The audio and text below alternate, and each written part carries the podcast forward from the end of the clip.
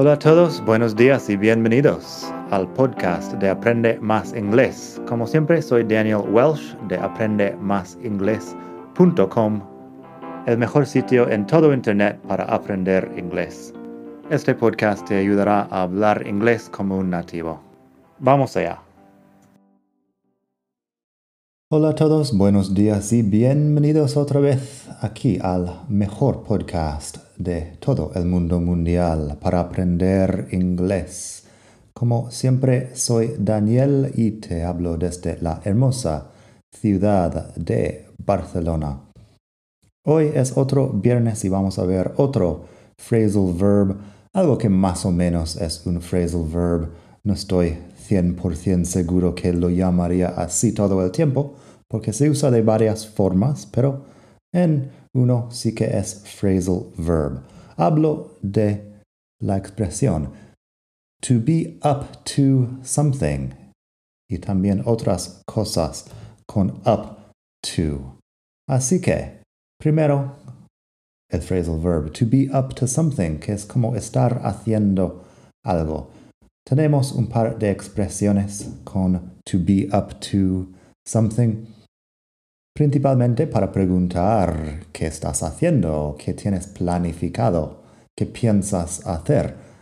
Por cierto, pásate por la web. Esta vez estamos en aprendemásinglés.com barra 180 para leer los ejemplos aquí. También tienes el vídeo que hice hace unos años pero si quieres ver mi simpática cara y los mismos ejemplos, puedes ver el vídeo ahí en aprendemasingles.com barra 180 porque estamos en el capítulo 180 de este podcast. Entonces, entonces, what have you been up to? What have you been up to es qué llevas haciendo últimamente. What have you been up to? el presente perfecto, have you been, porque estoy hablando de algo que empezaste en pasado y sigues haciendo ahora.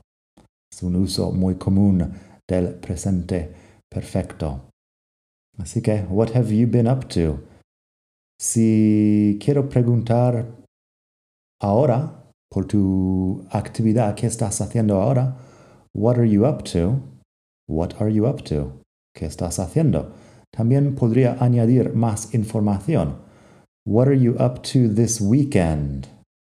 En este caso, bueno, estamos en viernes, así que te pregunto hoy, what are you up to this weekend? Es que tienes pensado hacer. Así que to be up to something es estar haciendo algo. Es habla de tu actividad, lo que te ocupa el tiempo. What are you up to? Pero también tenemos otras cosas que hacemos con up to. Tenemos it's up to you. It's up to you es tu decisión. It's up to you. Lo dejo en tus manos. Se usa mucho como para contestar a una pregunta, para decir, a mí no me importa, tú decide. It's up to you. También tenemos feel up to something. To feel up to something es sentirte capaz de hacer algo, to feel up to something. También otro phrasal verb, get up to something. Get up to something es estar haciendo algo sorprendente o sospechoso. En inglés británico usan mucho eso.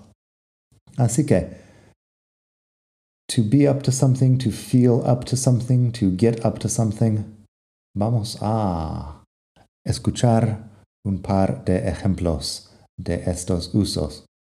Primero, en la oficina tengo una pregunta y una respuesta. Y soy solo una persona, así que voy a estar leyendo las dos partes. Question. What are you up to? Want to get a coffee? Answer. Sure. Give me two minutes to finish this email. Así que la primera persona pregunta, ¿qué estás haciendo? ¿Quieres ir a tomar un café? Y la otra persona contesta, vale, sí. Dame dos minutos para terminar este correo electrónico. Así que otra vez, what are you up to? Want to get a coffee? Y la respuesta, Sure, give me two minutes to finish this email. Otra conversación en la universidad. Una persona dice, Hey Mary, long time no see. What have you been up to? Fíjate en la pronunciación. What have you been up to? Lo junto un poco y lo digo rápido. Hey Mary, long time no see. What have you been up to? Hola, Mari. ¿Cuánto tiempo? Uh, ¿Qué llevas haciendo? Long time no see. Me parece que tengo un vídeo en alguna parte sobre eso. Es una expresión coloquial. No tiene nada de gramática correcta, pero se dice así. Long time no see. ¿Cuánto tiempo desde que nos vemos? La respuesta. Oh, not much. Just studying for my final exams. What about you? What about you? Es como ¿y tú qué? Uh, es para devolver la misma pregunta a una persona. Así que, otra vez la conversación. Hey Mary, long time no see. What have you been up to? Y la respuesta. Oh, not much. Just studying for my final exams. What about you? Otra conversación en un viernes. What are you up to this weekend? Y la respuesta.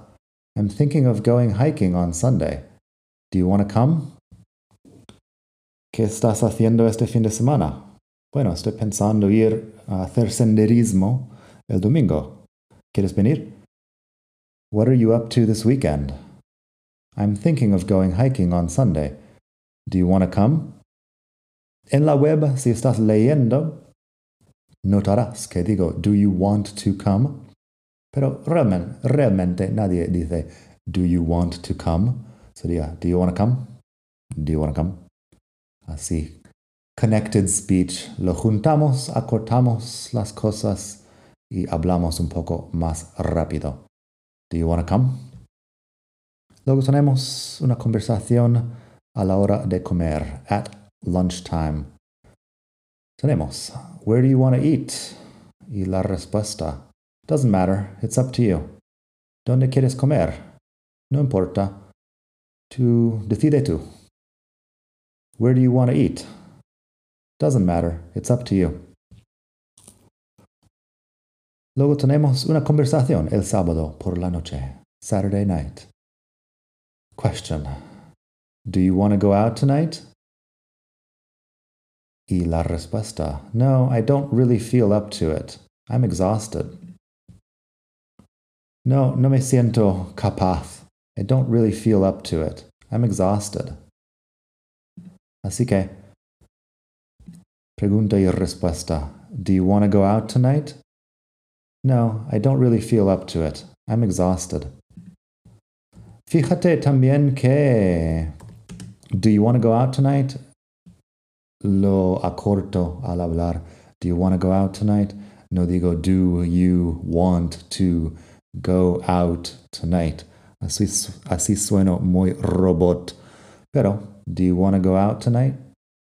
Así, con palabras que hacen que la frase fluya. Do you want to go out tonight? No, I don't really feel up to it.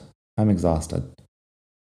Y tenemos también, por último, en la casa, at home, tengo una, una persona que pregunta a la otra, un padre que pregunta a la madre o viceversa. No está claro en la frase. Pero, have you seen the kids? ¿Has visto a los niños? Have you seen the kids? Y la respuesta, no, not for a while. They must be upstairs. I wonder what they're getting up to. ¿Has visto a los niños? No, no durante un tiempo. Tienen que estar en la upstairs, es escaleras arriba. Sería en la, en la planta de arriba de la casa. They must be upstairs. I wonder what they're getting up to. Pregunto qué estarán haciendo. I wonder what they're getting up to. Como dije, eso suena en inglés británico especialmente que, que están haciendo algo sospechoso. No sé qué están haciendo, pero, pero es algo sospechoso. I wonder what they're getting up to. Así que eso, up to, que es muchas cosas en inglés. Se me ha olvidado un uso, pero up to también pondré algo en la web sobre eso para que leas, pero up to podría ser hasta si estoy hablando de una cantidad o algo así. Así podría decir salespeople at our company can make up to 60,000 euros a year. Estoy diciendo hasta 60 mil euros al año uh, comerciales en nuestra empresa podrían ganar, pueden ganar hasta 60 mil euros al año. Salespeople at our company can make up to $60,000 a year. O bien podrías decir, you can carry up to 20 kilos in your suitcase. Puedes llevar hasta 20 kilos en tu maleta. Up to hasta 20 kilos. Pero no más. Lo que se entiende. You can carry up to 20 kilos in your suitcase. Así que eso, aprende más inglés.com barra 180 para leer los ejemplos y para enlaces a otras cosas de interés. Tengo un enlace ahí a el artículo sobre gonna, wanna, gotta y cosas así, las formas cortas estas que usamos mucho. Y bueno, siempre hay más ahí en la web. Así que nada, que pases un muy buen viernes. Una vez que estés en la web, apúntate a las lecciones por correo electrónico, porque cuando tenga cosas nuevas, siempre están uh, compartidas ahí antes. Y nada, espero que pases un muy buen día, un muy buen fin de semana desde la hermosa ciudad de Barcelona. Hasta la próxima. Bye.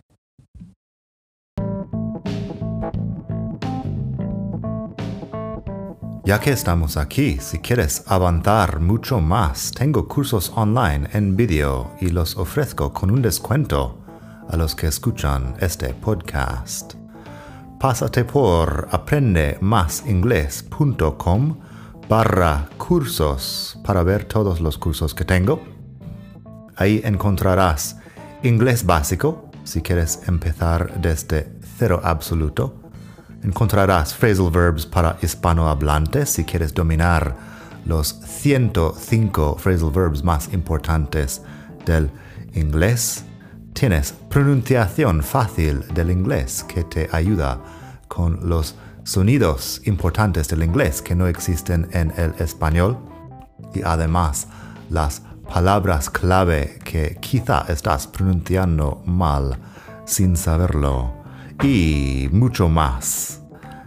Entra el código podcast al pagar y recibirás un descuento del 33%. Esto otra vez es aprende más inglés.com barra cursos y el código es podcast. Aprende más inglés.com barra cursos. Gracias.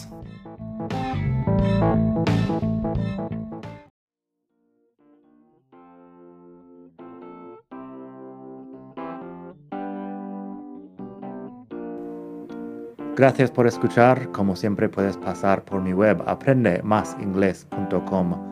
Para mucho más tengo vocabulario, expresiones para hablar, phrasal verbs, gramática, pronunciación y mucho más en la web. Nada más por hoy. Espero que pases un muy buen día. Hasta la próxima.